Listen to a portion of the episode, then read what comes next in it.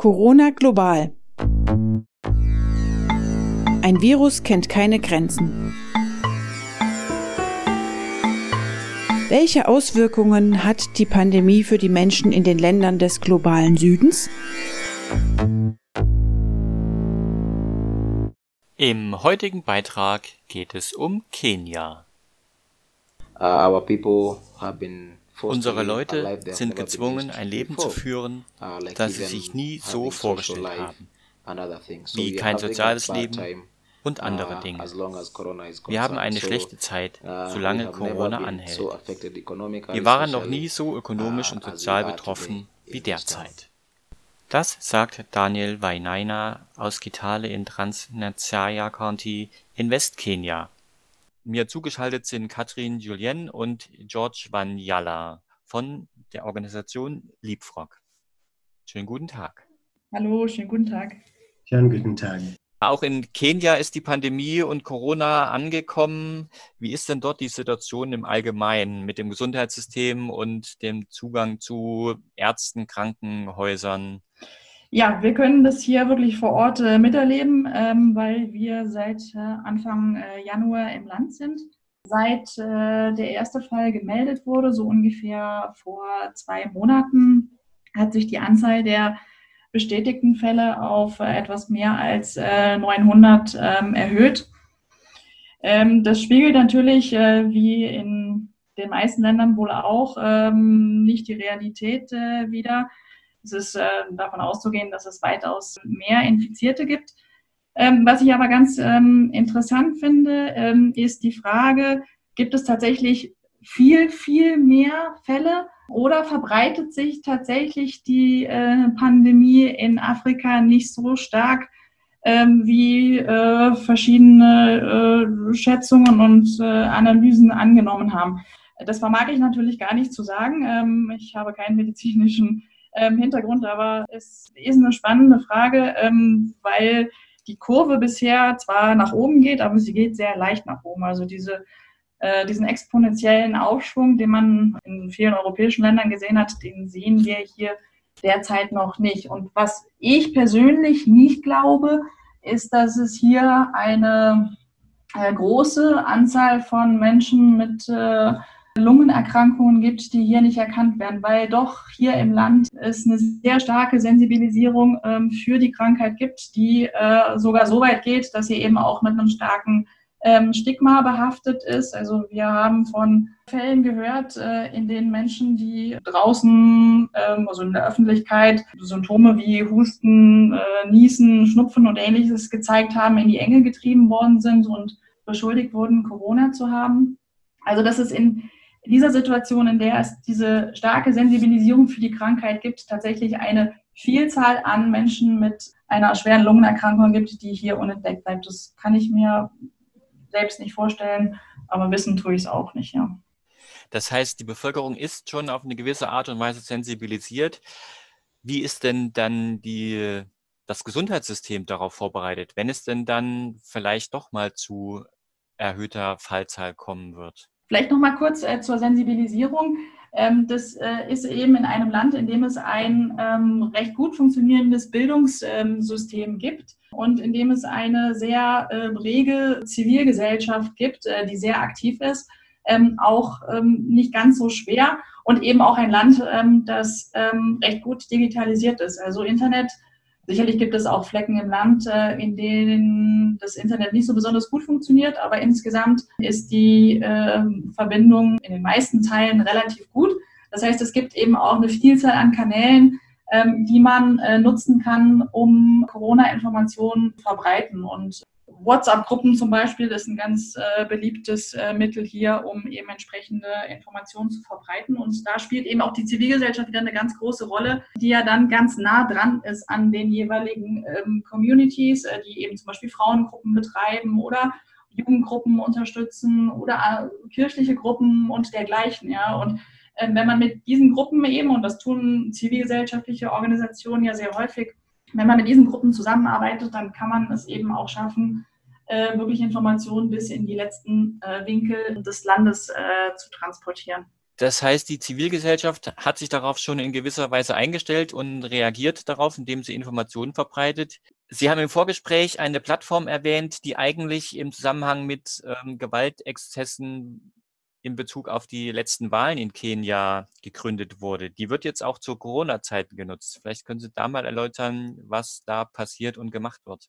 Genau, diese Plattform, die nennt sich äh, Ushaidi und äh, die wurde, äh, wie gesagt, äh, nach den Gewaltexzessen 2007 aufgesetzt und äh, die möchte eben eigentlich eine Dokumentation von Krisensituationen ermöglichen, indem eben ja, gemappt wird, äh, wo gab es zum Beispiel ähm, Gewaltausbrüche, ähm, wo gibt es äh, Hilfsmaßnahmen ähm, und diese Plattform und diese Software kann eben auch für andere Krisen genutzt werden. Und das äh, wird hier jetzt auch für Corona gemacht. Ähm, es gibt zum Beispiel eine äh, Karte, die nennt sich Map Kibera. Kibera ist einer der größten Slums weltweit, äh, hier in ähm, Nairobi. Und eine äh, lokale Organisation aus Kibera hat äh, diese von Ushaidi zur Verfügung gestellte Software genutzt, um eben eine Mappe von oder eine Map von diesem Slum äh, darzustellen und da eben auch äh, zu kartografieren, ähm, wo gibt es zum Beispiel die Möglichkeiten, sich Hände zu waschen, äh, wo werden äh, derzeit Nahrungsmittel verteilt für besonders bedürftige Haushalte, wo gibt es äh, andere Hygieneartikel, also zum Beispiel äh, Tampons und Binden für, für Mädchen und Frauen ähm, und dergleichen. Ähm, und äh, bei Ushaidi findet man auch diverse Karten mit äh, Hilfsangeboten im ganzen Land. Aber eben, das ist das äh, Gute an dieser Plattform, die wurde hier in, in Kenia programmiert und zur Verfügung gestellt. Aber ich habe gesehen, sie wird zum Beispiel auch für die Corona-Krise in Italien genutzt. Dass man eben dort sehen kann, wo passiert eigentlich ähm, gerade was.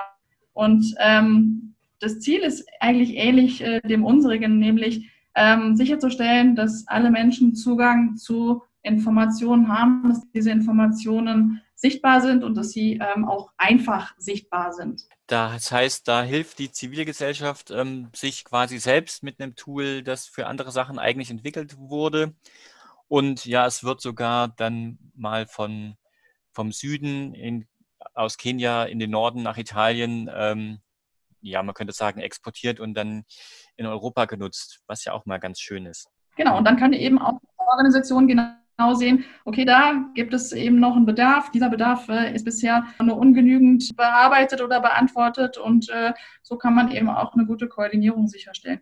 Was macht denn die kenianische Regierung, um das Land und die Bevölkerung auf einen verstärkten Corona-Ausbruch vorzubereiten? Also hier wurde sehr schnell reagiert. Also schon bei den ersten Fällen ähm, wurden Einschränkungen der Bewegungsfreiheit ausgesprochen. Ähm, also derzeit ist es so, dass äh, wir Nairobi nicht äh, verlassen können. Ähm, das war die Situation in den letzten drei Wochen und wurde jetzt nochmal um drei Wochen verlängert. Das heißt, wir können bis zur Stadtgrenze und dann eben nicht weiter, weil Nairobi eines äh, Hotspots äh, für, die, für die Krankheit ist. Mombasa auch. Äh, es gibt weitere, wie zum Beispiel Mombasa äh, an der Küste. Und des Weiteren gibt es eine Ausgangssperre zwischen 19 Uhr, wenn es hier dunkel wird, und 5 Uhr morgens. Und äh, jetzt sind eben auch die Grenzen zu Somalia und äh, zu äh, Tansania geschlossen und der Luftverkehr ist schon seit längerem sehr stark ähm, eingeschränkt. Das ist sicherlich auch etwas, was man aus äh, den äh, Epidemien in äh, anderen afrikanischen Ländern, ich denke da zum Beispiel an Ebola, gelernt hat, dass es eben nicht zu unterschätzen ist, zu verhindern, dass ähm, es einen regen Austausch ähm, von Menschen gibt ähm, und dass deswegen hier eben auch recht schnell äh, reagiert wurde. Ja, das Gesundheitsministerium äh, mit äh, seinen jeweiligen Behörden, also Kenia ist äh, dezentral äh, strukturiert, das heißt, wir haben hier ähm, Counties, die etwas kleiner sind als, als äh, unsere Bundesländer in, in Deutschland ähm, und auch etwas weniger ähm, an Kompetenz haben, aber auf eine gewisse Art und Weise doch vergleichbar. Die haben eben ja, recht schnell entsprechende Response Plans äh, aufgestellt, wie das hier eben heißt, äh, und äh, Contingency Plans, also wie man eben mit der Krise umzugehen hat, entsprechende Protokolle und so weiter.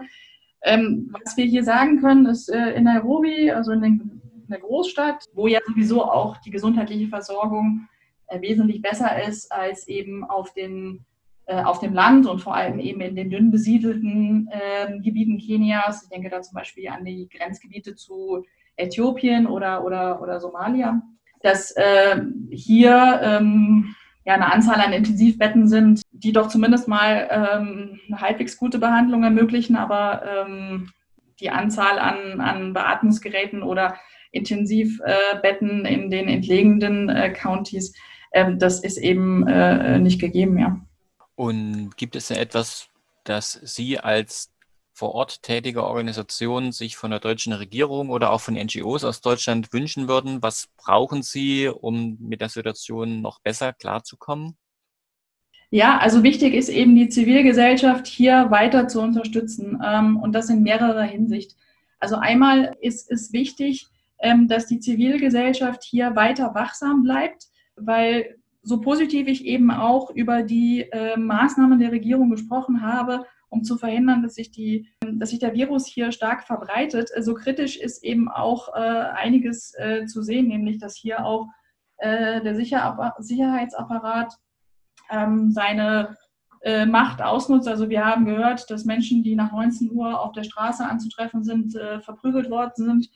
Äh, und nicht nur das, es sind auch einige dabei gestorben. Man muss dabei auch äh, bedenken, dass es hier gerade in den, in den urbanen Zentren zahlreiche Menschen gibt, die schlichtweg kein Zuhause haben. Also wo sich die Frage stellt, wo sollen die denn nach 19 Uhr hin? Und äh, auch, dass zum Beispiel Quarantäne als Bestrafung benutzt wird. Also wer eben äh, die ähm, Ausgangssperren der Regierung nicht beachtet, der kommt eben in Quarantäne für zwei Wochen, muss dafür selber bezahlen.